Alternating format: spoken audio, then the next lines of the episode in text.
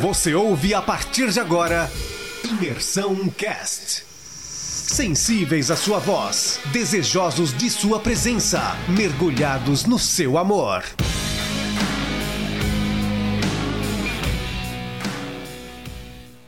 Bom dia, galera. Tudo bem com vocês? É, fazendo o devocional de Gênesis capítulo 16. Né? É um, um capítulo muito importante. Deus usou do erro de Abraão e Sara e deixou escrito para que a gente aprendesse com isso, né? E é um texto que a gente consegue tirar muito ensinamento, muito aprendizado dele. E Gênesis capítulo 16 mostra um, um doloroso desvio que Abraão e Sara tomaram em sua peregrinação, o qual trouxe conflitos não apenas ao lar dos dois, mas também ao mundo todo, né? É, aquilo que os jornalistas hoje chamam de o conflito árabe-israelita começou com esse desvio, né? É, eu gosto sempre de, de falar que, que esse texto ele é uma lição para o povo de Deus, né? Sobre andar em fé esperar que Deus cumpra suas promessas do jeito dele, do modo dele e no tempo dele.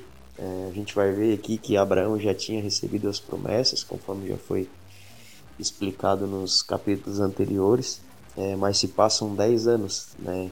E eles não vê essa promessa se cumprir visivelmente. Né? Eles, Sara não vê nenhum resultado, Sara não dava filhos, né? Então ela vê uma oportunidade em uma serva, né, que seria Agar, de querer dar uma ajudinha de, para Deus, né? Oh, dar uma ajudinha para Deus, ver se, se a partir de Agar, então Abraão consiga, consiga dar filhos e a promessa de Deus se cumpra. E na verdade foi uma escolha deles que acabou interferindo não só na vida deles, mas na geração que se aproximava e que um conflito que se estende até os dias de hoje. Né? E o que a gente consegue aprender com isso, é, a nossa pastora fala sobre isso, né? que as nossas escolhas elas definem o nosso destino. E é uma frase muito sábia, a gente consegue ver, porque cada escolha nossa é como se fosse uma semente, né? E eu tenho a oportunidade de plantar essa semente em uma terra boa, no tempo certo, no momento certo, para que ela cresça e frutifique.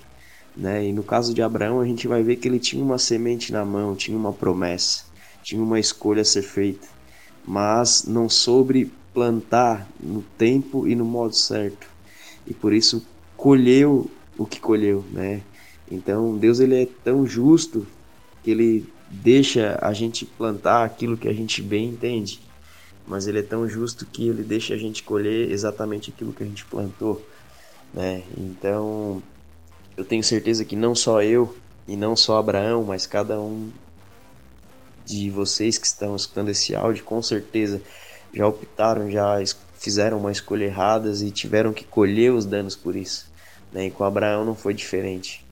Mas o Senhor ele sempre nos ensina, ele nos deixa uma chave chamado temor.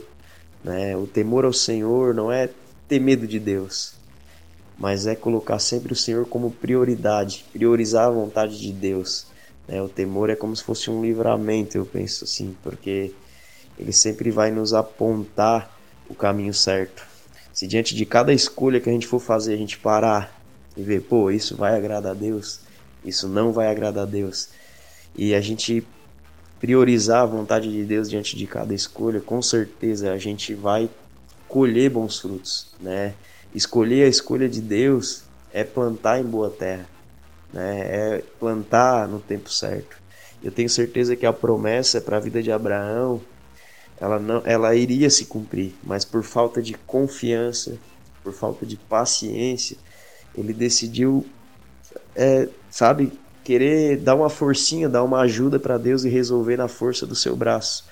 Né? E Abraão ele acaba colhendo alguns frutos alguns danos na sua família em relação à sua escolha. Né? E que a gente possa aprender com isso, né? Que Deus ele tem um plano para cada um de nós, né? Só porque esse plano é um plano que está dentro do plano dele, o plano eterno de Deus, né? Não é um plano que só visa a minha pessoa, é um plano que visa o todo, né? É um plano coletivo, é o plano, ele é de Deus. Nós só somos um cooperadores, então que não sejamos egoístas e pensamos apenas em nós diante das nossas escolhas, mas que a gente sempre priorize o plano, a vontade de Deus diante daquilo que a gente for fazer, né? Porque eu tenho certeza que quando a gente planta certo, do modo certo, do jeito certo, não tem erro, a gente vai colher certo. Se a gente plantar milho, automaticamente a gente vai colher milho, né? Então, que esse ensinamento, ele, esse capítulo, ele possa nos trazer um ensinamento, um aprendizado, né? E uma coisa que eu gosto de sempre deixar claro, que Deus tem ministrado muito no meu coração, Deus ele não está atrasado, Deus ele não está com pressa. Tá tudo acontecendo no tempo e no modo dele. É, ele não está perdendo o jogo. A ideia é que a gente olha para o cenário, para o mundo e parece que Deus está, sabe, perdido, né? Vendo tanta maldade, tanto engano. Mas Deus, ele, sabe, ele continua com o controle na mão. Tudo está acontecendo como tem que acontecer, no tempo dele.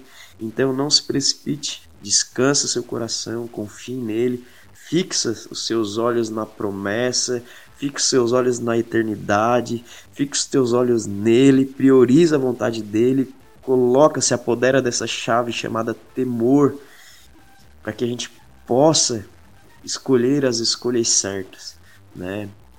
E não fique ansioso, né? que a gente não venha ficar ansioso, assim como Abraão, 10 anos já se passando, né? Talvez Abraão, cansado de esperar, quis dar uma ajudinha. Não queira dar uma ajudinha. Deus sabe de todas as coisas está tudo acontecendo do jeito que tem que acontecer, no tempo e no modo dele. Amém? Deus abençoe cada um de vocês. Fiquem na paz, tenham um ótimo dia.